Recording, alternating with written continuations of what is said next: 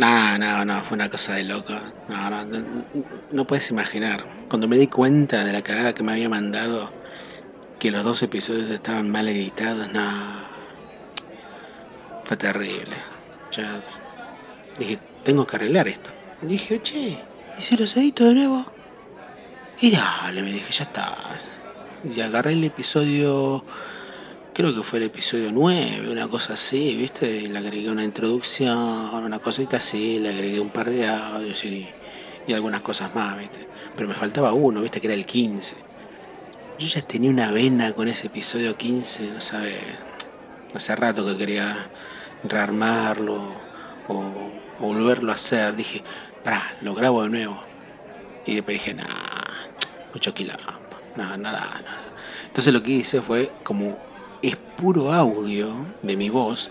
Ese episodio lo único que hice fue agregarle la música de fondo. Digo, más que nada para que no se escuche tanto mi voz, ¿viste? Y después dije, che, pará, ¿y se le puede agregar otra cosa más? Y sí, ¿sabes qué hice? ¿Sabes qué hice? Nada, escuchá, escuchá porque te morí. Agregué audios de las obras que Lelutier parodiaba. Entonces dije, ya está, con esto lo tengo completito. Entonces agarré T para la versión original, esa cantada por Marion Harris. Después agregué Ramona, cantado por Carlos Gardel, así como para hablar de las dos obras que parodiaba Te para Ramona.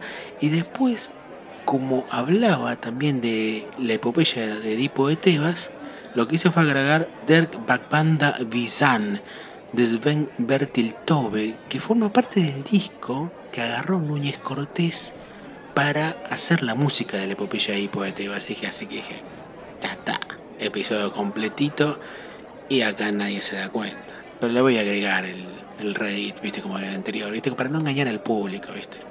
Por eso te lo cuento a vos, pero, pero que no se sepa, ¿eh? porque, porque después hablan, hablan y hablan y hablan y, y yo no tengo ganas de esas cosas. Así que, no, nada, quería decirte esto.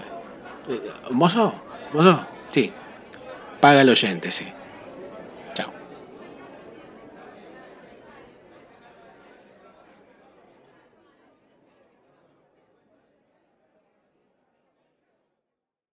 Para finalizar esta primera temporada del catálogo de Mastro Piero, elegiremos cuatro obras para su análisis.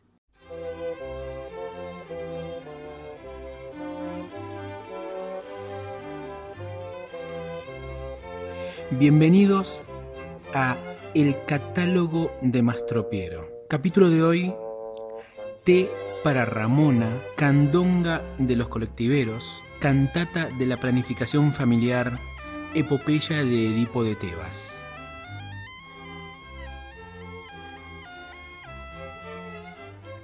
Muy buenos días, muy buenas tardes, muy buenas noches a quienes estén dando play en estos momentos. Mi nombre es Julián Marcel y los invito al que es hoy el último episodio de la primera temporada de El catálogo de Mastropiero eh, este podcast dedicado a analizar todas y cada una de las obras del conjunto de instrumentos informales Le Luthier, obviamente las obras del querido Johann Sebastian Mastropiero y por supuesto también de sus alumnos más destacados.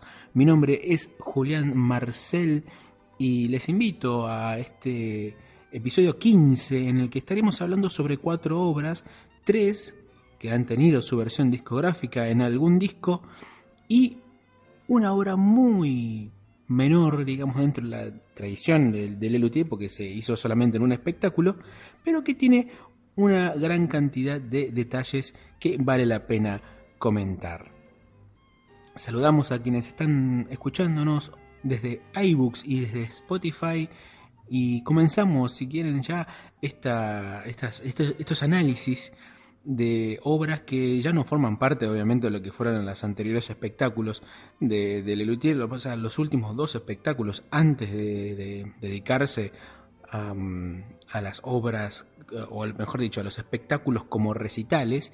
Eh, las dos obras anteriores, estamos hablando de Todos somos mala gente y Blancanieves y los siete pecados capitales, ya entramos en lo que es el tratamiento de obras que eh, serían más conocidas, digamos, eh, como, con el formato recital.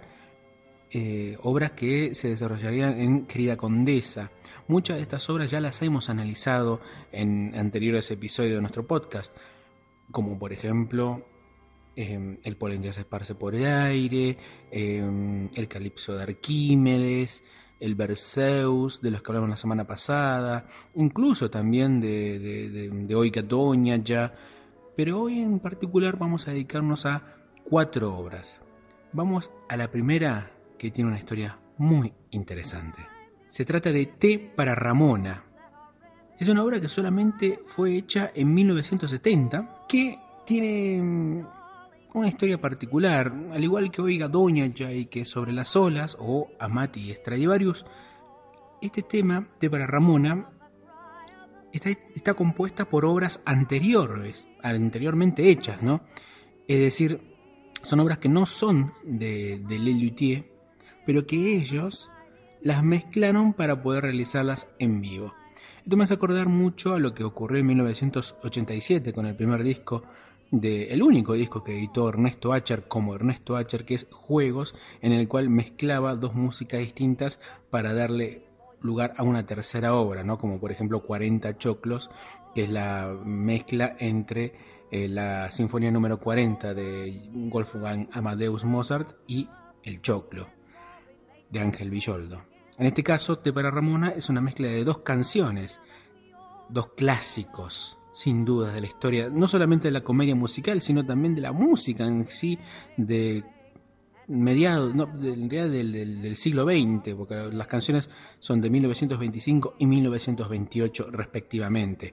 En primer lugar es T para dos, el, la histórica canción del musical No Nanette, y compuesta por Vincent Newman y con la letra de Irving Caesar.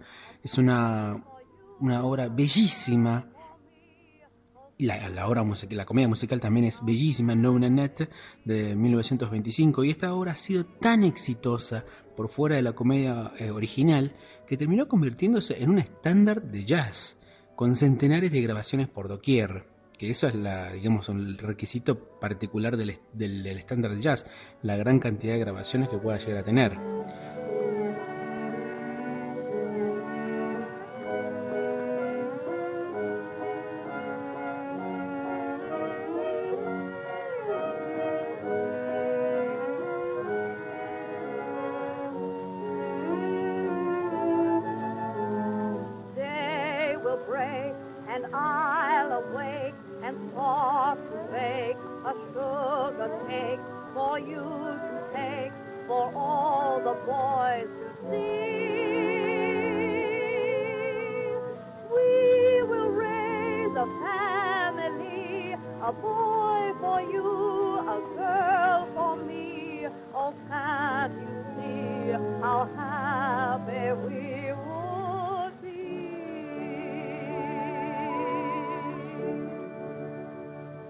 Es una obra clásica de lo que es la comedia musical, como también lo es Ramona, la segunda canción utilizada eh, en este curioso juego musical de Lelutier, aunque no es llamado así juego musical, ¿no?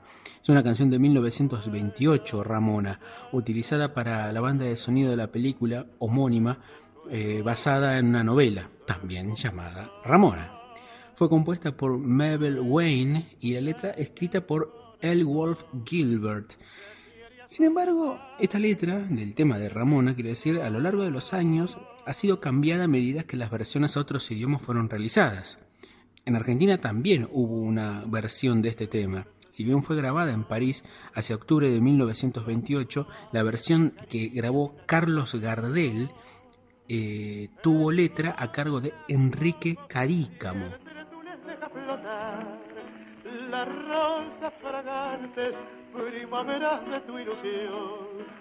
Ramona, tus labios sienten palpitar, arpegios sublimes de un dulce besar. Ramona, deja la malla de tu Qué dulce, muy dulce. Sueña. Sin embargo, nuestro querido amigo Johann Sebastián Mastropiero ignoró estas canciones eh, cuando las escuchó, digamos, en los baños turcos que compartía con la condesa Shortshot a manera de música funcional. Él creía que era el llamado de las musas que estaban llegando a su cabeza y no los parlantes del lugar donde estaba. De todos modos, la obra Te para Ramona es una combinación de estas composiciones y actualmente lleva el número 7 en el opus de Mastro Piero y el número 13 en el registro de obras de Lelutier. Así como otras obras de las que hemos hablado en anteriores episodios, Te para Ramona fue creada, digamos, este, la composición, este juego musical fue eh, hecha por el dúo Jorge Marón y Gerardo Massana, pero no en 1970, sino en 1968 para la banda de sonido de la pieza teatral que ya hemos hablado en algún otro momento, Angelito el secuestrado. Vamos a escuchar a continuación un fragmento de Té para Ramona, ejecutado en el año 1970 como parte del espectáculo Querida Condesa en el Café Concert La Cebolla.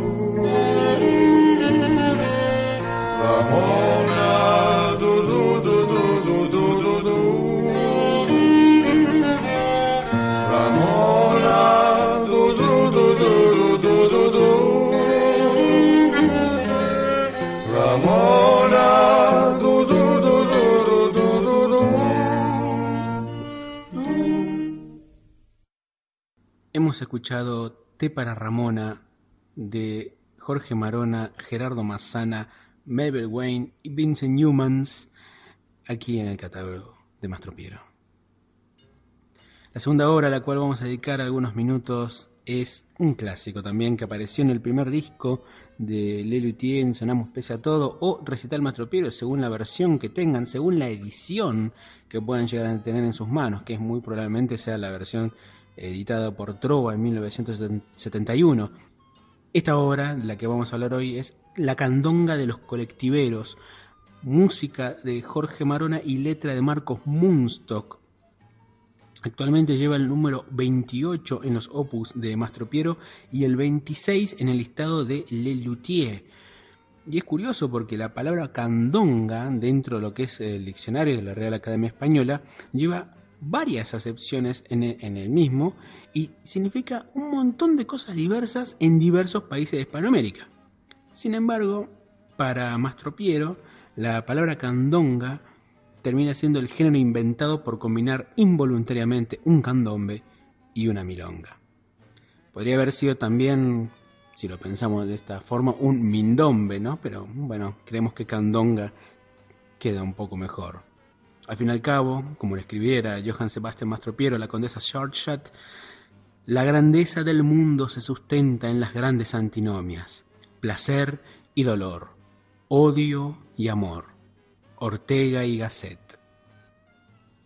Esta obra solamente fue interpretada en vivo en Querida Condesa, fue grabada en Sonamos Pese a Todo, hacia el año 1971, y recién volvió a tocarse 34 años después, cuando Lelutier en el único recital folclórico que dieran en el, escenario de la Plaza Próspero Molina, en la provincia de Córdoba, específicamente en Cosquín, en enero de 2005, eh, en el recital folclórico que ellos dieron, como un último bis, eh, hicieron este tema, la candonga de los colectivos, lo cual es muy raro porque no parece una pieza folclórica como para ejecutar.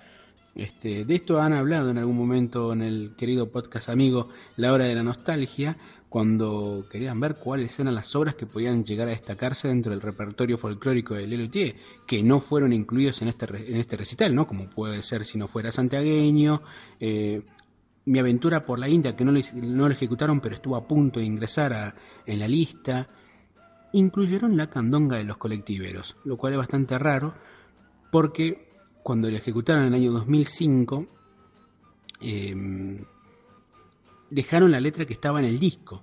Entonces, es muy curioso ver cómo Daniel Rabinovich canta en pleno año 2005 que el colectivero deja vuelto de 10.000, digamos, obviamente el 10.000 ya no existe más, esa numeración este, en, en, los billetes, pero es muy curioso ver cómo seguía cantando eso en pleno año 2005, cuando en aquel momento el boleto del colectivo salía, si no me equivoco, un peso 10, y estamos hablando de hace 14 años, y hoy sale más de 20 pesos y uno se quiere matar, ¿no es cierto? Bien. eh, pero como este no es un podcast sobre la inflación, este, nos dedicamos a hablar sobre la candonga de los colectiveros.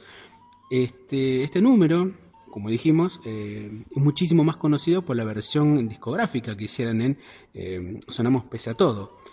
Y en ese caso lo que hicieron fue una leve variación con el tema de la letra, porque la versión original decía Sémolo colectiveros de la línea 603 y no Sémolo colectiveros que cumplimos nuestro deber, como dice en la versión discográfica. La línea 603, para aquellos que quieran saber, es la línea que recorre mayormente el partido de Verazategui sobre el conurbano bonaerense. Son esos viajes usualmente bastante largos. Como dijimos, lleva el número 28 entre el opus de Mastropiero y el 26 en el listado de Le Luthier. En la versión en vivo de este tema, eh, Rabinovich y Neyman, Mario Neyman, que fue un músico invitado y también reemplazante, digamos, durante un tiempo de Lelutier en el año 70, eran las voces cantantes, López Pucio tocaba el bombo, Carlos Núñez Cortés la clave percusiva, o más bien el toc toc, y Jorge Marona, uno de los compositores, en la guitarra.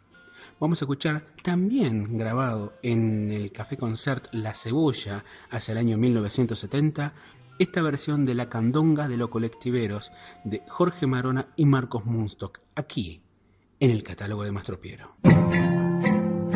Somos los colectiveros de la línea 603. No se puede, yo lo siento, ni bajarse ni subir. Con el coche viviendo, no me gusta transigir. Salgo cuando son ancianos, los que quieren descender, que se larguen si son sanos, con el pienso de tener. Somos los colectiveros de la línea 603.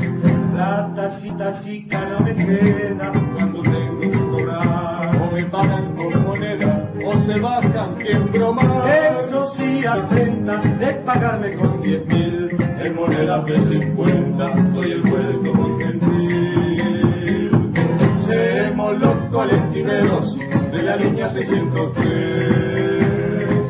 Corro siempre nunca flojo, con coraje y con valor. Si el semáforo está en rojo, acelero sin temor. Pero no me olvido el freno, yendo a gran velocidad, con el colectivo lleno, que porrazo de verdad. Seremos los colectiveros de la línea 603.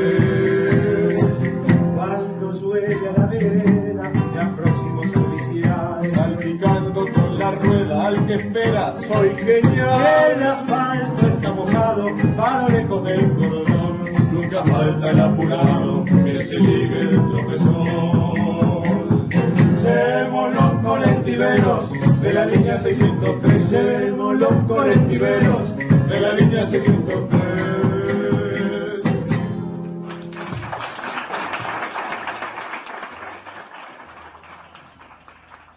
Hemos escuchado la candonga de los colectiveros por Lelutier.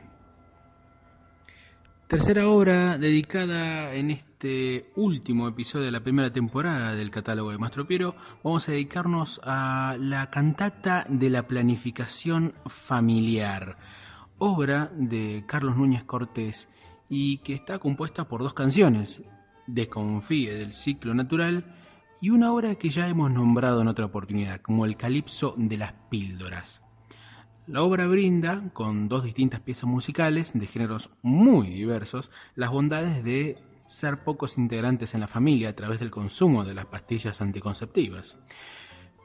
La primera parte, Desconfíe del ciclo natural, es una muy breve pieza clásica al estilo de, de Bach, eh, de sus cantatas, digamos, cantada a dos voces y con un canon en la parte media, en donde el ciclo natural biológico no siempre brinda los beneficios que trae. Fue cantada a dos voces por Mario Neyman y Daniel Rabinovich, con López Pucio en el latín, el recién ingresado López Pucio en el latín, Jorge Marona en el contraquicharrón da Gamba y Carlos Núñez Cortés en el piano. De la segunda parte, eh, el calipso de las píldoras, ya hemos contado sobre este episodio, sobre nuestro episodio sobre la chacarera del ácido lisérgico, pero nunca está de más repetirlo eh, en nuestro episodio y sobre todo para aquellos que lo han escuchado otras veces, y me, la pena contar la historia nuevamente. ¿no? Eh, recordemos que la obra Mensana Incorpore Sano, una obra de Carlos del Peral, con dirección de, Carlos perdón, de Norman Brisky, en el Instituto de Itela, tenía música o colaboración de I Musicisti. Y ahí Gerardo Mazzani y Marcos Munsto colaboraron con una, cantata llamada Seamos Pocos, que en el medio, entre los diversos números que interpretaban esa cantata, eh, estaba la chacarera llamada Chacarera de las Píldoras, en obvia alusión a las píldoras anticonceptivas. ¿no? Cuando la obra se bajó de cartel, tomaron esta chacarera para futuros este, espectáculos de Lelutier, sobre todo para el primero, el que iba a venir en, en 1968, ¿no? En realidad 1967, pero bueno, nunca llegaron a interpretarlo en vivo.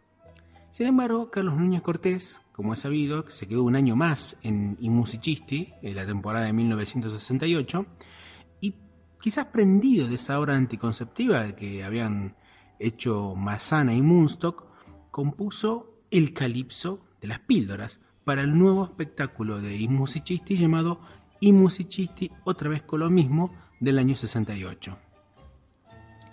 Cuando en 1969 Carlos Núñez se convirtió en integrante de, de Lelutier, llevó este calipso de su autoría, el calipso de las píldoras, por lo que la chacarera de las píldoras anticonceptivas de Lelutier, al tener exactamente casi la misma letra que el calipso de, de Núñez, se convirtió en la chacarera del ácido lisérgico. En las versiones en vivo de este calipso, las formaciones cambiaron, ¿no? López Pucio eh, tocaba la clave percusiva, o más conocida como el toc toc. Eh, Carlos Núñez Cortés era uno de los coristas y también tocaba el shaker o las maracas.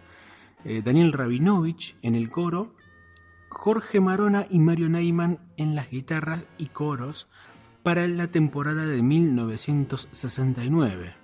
En cambio, para 1970, Mario Neyman ya es reemplazado por Máximo Lamalfa, quien ocuparía su lugar en ese año como reemplazante estable de Lilutier. Esta obra ha tenido varias interpretaciones, sobre todo en dos diversos espectáculos como fuera de programa. En Opus Pi, con Ernesto Acher en bongo, Daniel Rabinovich y Marona en las guitarras y coro, Núñez Cortés en el shaker y coro, más López Pucio en la clave percusiva en una versión muy rápida, muy rápida, iba como bastante apurados con el tiempo, y ocasionalmente en Viejos Fracasos del año 1976. Hay un detalle muy curioso con este esta obra en particular sobre con el calipso de las píldoras estamos hablando específicamente en referencia a lo que es la, mm, la, cantata de la planificación familiar y es que ha tenido una eh, versión en francés se puede decir el primer intento de Lelutier en llevar alguna de sus obras a otro idioma que no fuera el castellano. Llegaron a grabar un demo de solamente esta canción, para lo cual llamaron la traducción al francés a, eh, un tal León Brunner, del cual no tenemos muchos datos, yo por lo pronto de mi parte no he conseguido datos referentes a esta persona. Pero el calipso de las píldoras terminó llamándose el Calipso de Pilule. La obra iba a estar eh, con un lado B que era el Manuelas Blues, y son canciones que fueron regrabadas para esta distribución internacional, pero nunca llegó a editarse. la cantata de la planificación familiar lleva como registro en la obra histórica de Lelutier el número 12, más en la obra de Johann Sebastian Mastropiero lleva el número 22.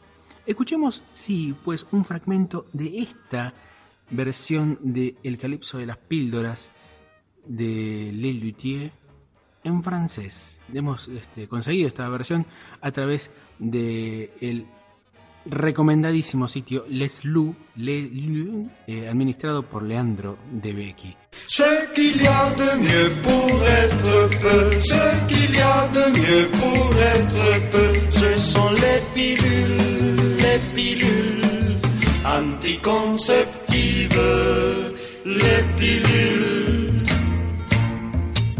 sont blanches ou célestes, jaune, orange, rouge ou verte. Elles sont de toutes couleurs, de très délicates saveurs.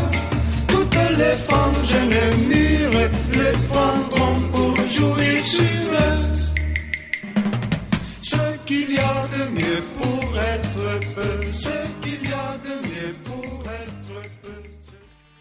Para terminar este episodio y también esta temporada de el catálogo de Mastropiero, vamos a dar cuenta de unos minutos de la epopeya de Edipo de Tebas, obra de Marcos Munstock y Carlos Núñez Cortés, que fue grabada en 1971 en Sonamos Pese a Todo.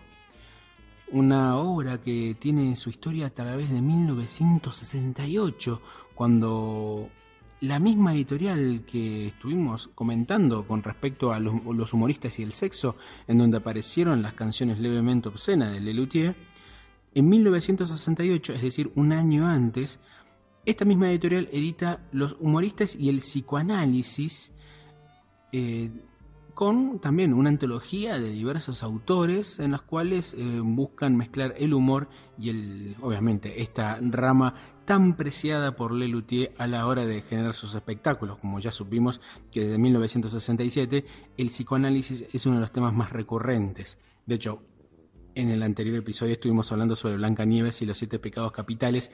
En uno de los episodios, quiero decir, anteriores escuchamos sobre Blanca Nieves y los siete pecados capitales, que es sino una obra basada en los sueños que Blanca Nieves le cuenta a su propio terapeuta. Pero este cuadernillo, Los humoristas del psicoanálisis, incluía obras de Carlos Marcucci, Manuel Ebecuos, disculpen, Germán García, Manuel Gurrea y también Marcos Munstock, entre otros autores, ¿no es cierto? Ahí, en 1968, lo que se encuentra es la versión completa de la epopeya de Edipo de Tebas, cantar bastante de gesta, dice entre paréntesis, que es un poema escrito en arte menor y cuyos versos se repetían al principio y al final.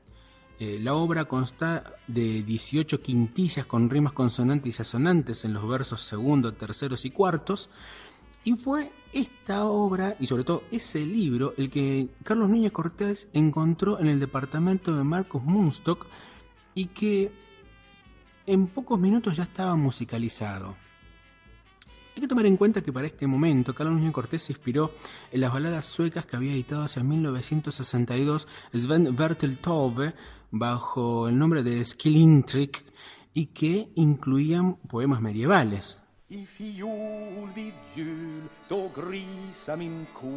Då drunkna min märr ut i solsken. Jag sadla min stövel och smorde min häst och sporra' den band jag på öra. Jag låg och jag satt Jag drömde var natt, jag drömde den visan var bakvänt satt. Den döve han hörde, den dumbe han log, den tumlöse spelte på lira. Den blinde han skulle gå ut och be se vad natten hon månde här lida. Jag låg och jag satt, jag drömde var natt, jag drömde den visan var bakvänt satt.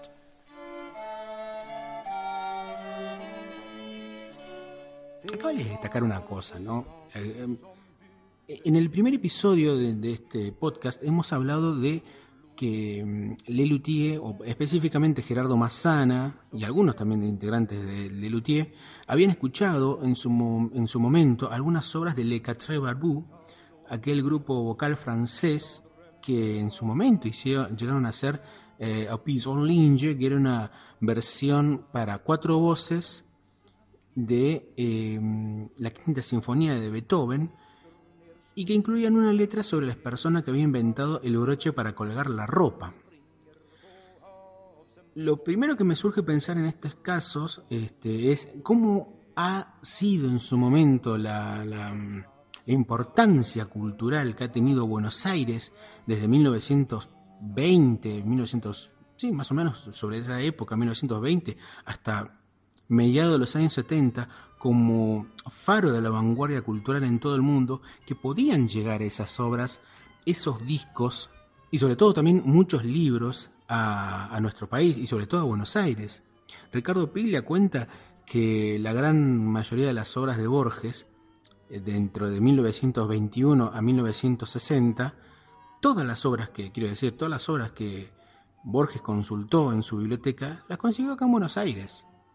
Eso muestra, digamos, cómo era esta ciudad como faro cultural del mundo para poder llevar adelante este, obras bajo una influencia totalmente inédita, porque tengamos en cuenta que estas Skilling Trick de Sven Bertil Taube son discos que hoy por hoy son muy difíciles de conseguir, digamos, en- incluso en vinilo.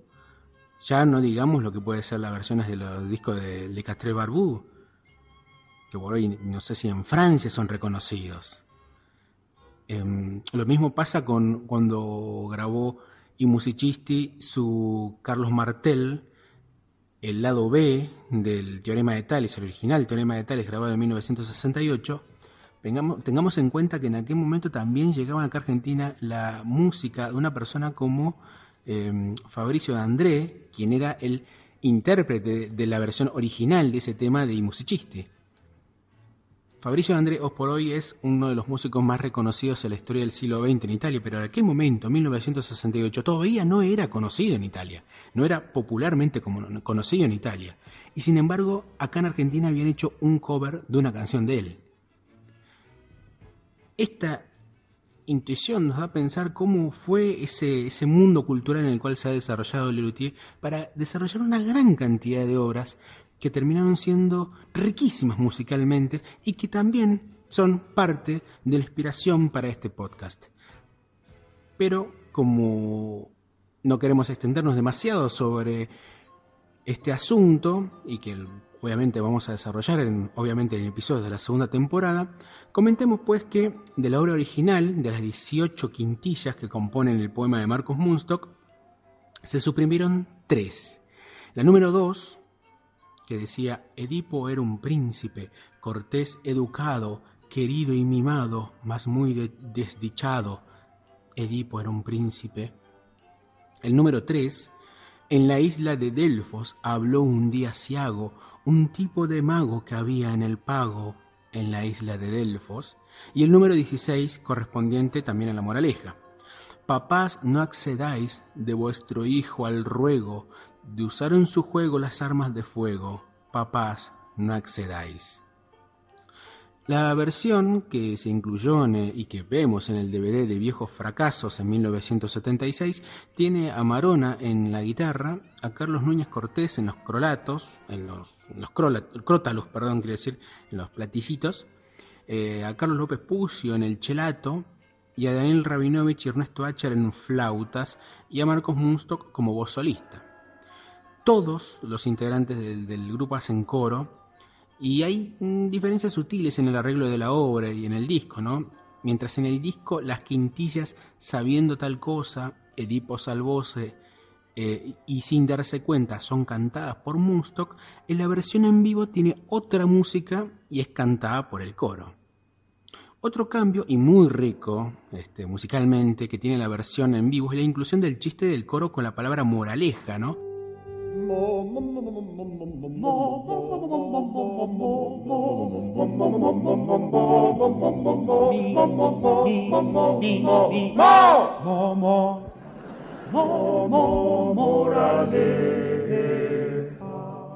Es un juego vocal exquisito de parte de Lelutier, imagino que creación de López Pucio. Y más allá de este registro, este recurso humorístico que tiene este, esta obra, este es un prodigio de Lelutier. También encontramos en el DVD la participación de José Luis Barberís, quien fue hasta 1977 el asistente en escena de Lelutier y que incluso salía con ellos a saludar eh, con el grupo al final de las funciones. Muy bien, hemos llegado ya pues a esta último episodio de la, perdón, de la primera temporada, el decimoquinto episodio de esta primera temporada de el catálogo de Mastro Piero. Les agradezco enormemente a quienes han estado durante estos meses escuchando todos los episodios, em, aportando datos, escuchando atentos y sobre todo les mando un gran saludo tanto a Sebastián Padilla como a Leandro de Becky por este, aportar datos, eh, por corregir errores que he sabido pronunciar en, otros episodios, pero sobre todo a ustedes que han, eh, bueno, han estado presentes durante todas estas semanas. A partir de la temporada que viene, eh, allá cuando estemos en marzo, eh, hablaremos ya de lo que es Lelutier como espectáculo de recital. Justo nos hemos centrado en lo que es el fin de eh, Querida Condesa, pero a partir de Lelutier Opus Pi, el formato recital, que es el que, por el cual Lelutier sería, mm, si no mundialmente famoso, por lo menos regionalmente famoso, es ahí cuando los elementos del teatro empiezan a aparecer lentamente y, y que de manera mm, completa aparecen hacia 1978 o 79, 78 en realidad, con la primera temporada de Más tropiero que nunca.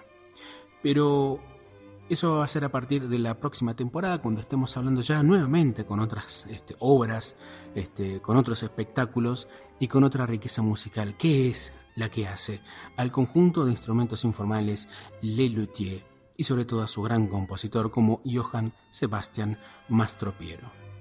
Nos despedimos, pues, de esta primera temporada del catálogo de Mastro Piero, oyendo la versión de la epopeya de Edipo de Tebas, cantar bastante de gesta, obra de Marcos Munstock y música de Carlos Núñez Cortés, registrada en el primer disco de Lelutier. Sonamos pese a todo.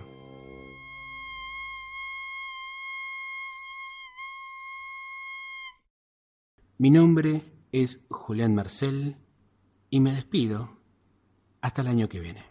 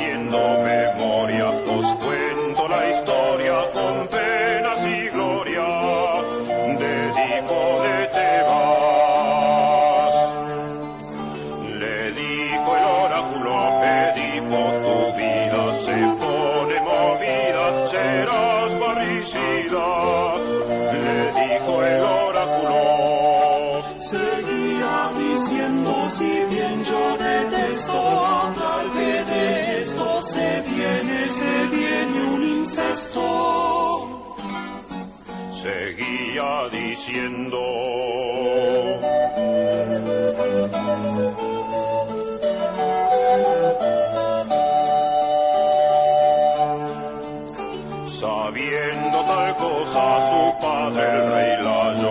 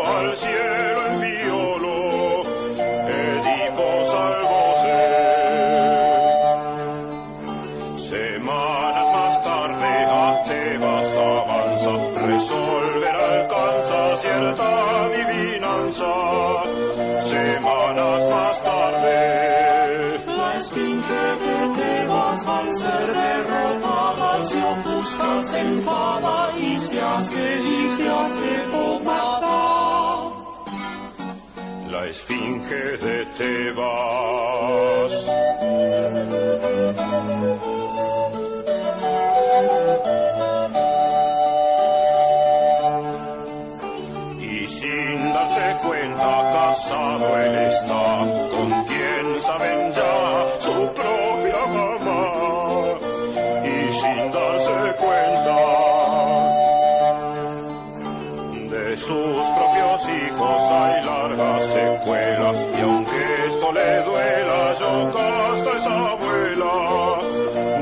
sus propios hijos. Le al saberlo en una entrevista con su analista, se quita, se quita la vista. Edipo al saberlo